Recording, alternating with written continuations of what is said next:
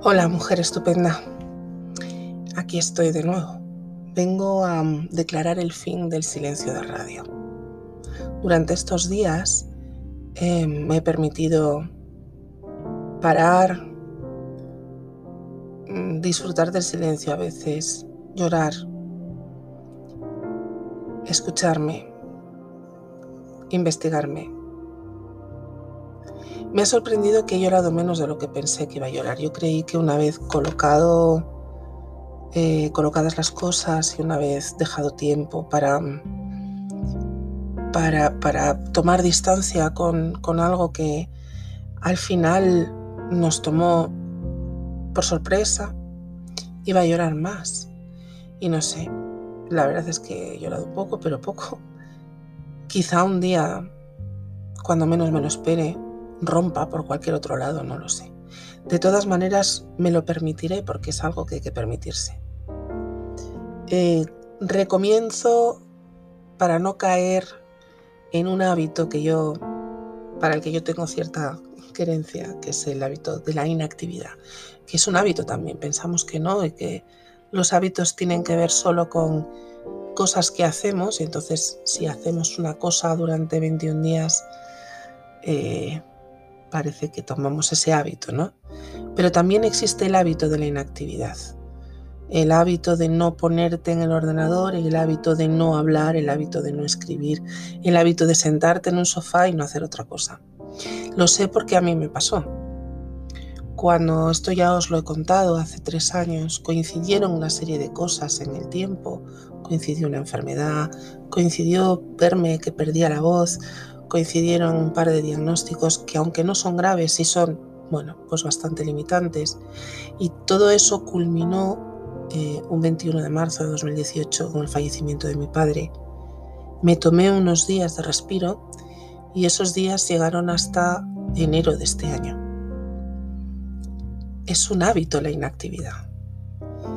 Eh, y me he visto de repente habituándome a ella estos días.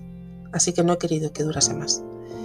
Eh, empiezo hoy de nuevo a, hablar cada día, a ponerme cada día delante de este micrófono para contaros cosas.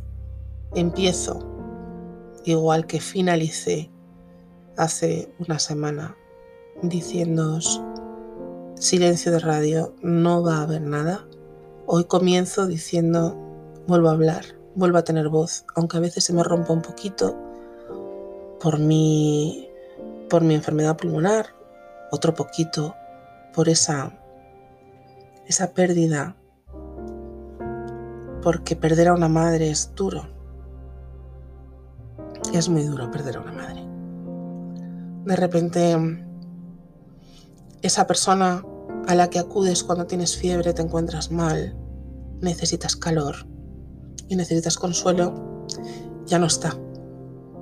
Yo soy afortunada, tengo una familia que sabe cuidar, tanto mi hermano, mi cuñada, mi marido, mis hijas, saben cuidar.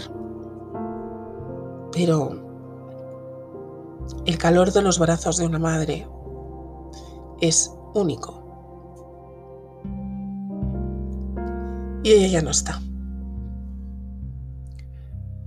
Pero sigo teniendo mi voz, y esa voz estará ahí para hablar de cosas eh, que tienen que ver con vosotras, tienen que ver contigo, mujer, con tus hijos, con tu vida.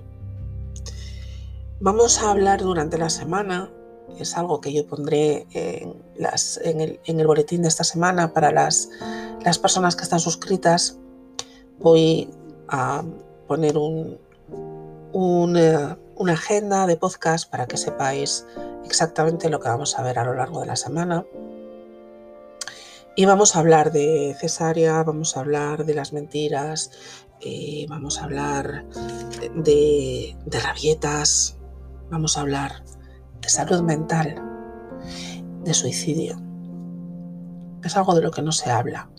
No quiero dramatizar, no quiero llorar, no quiero... Pero creo que de las cosas de las que nunca se habla es precisamente de las cosas de las que más debemos hablar. Porque cuando no se habla de algo, ese algo no existe. Las palabras conforman la realidad y la ausencia de palabras hacen que algo no pertenezca a la realidad. Hasta aquí, mi querida mujer maravillosa.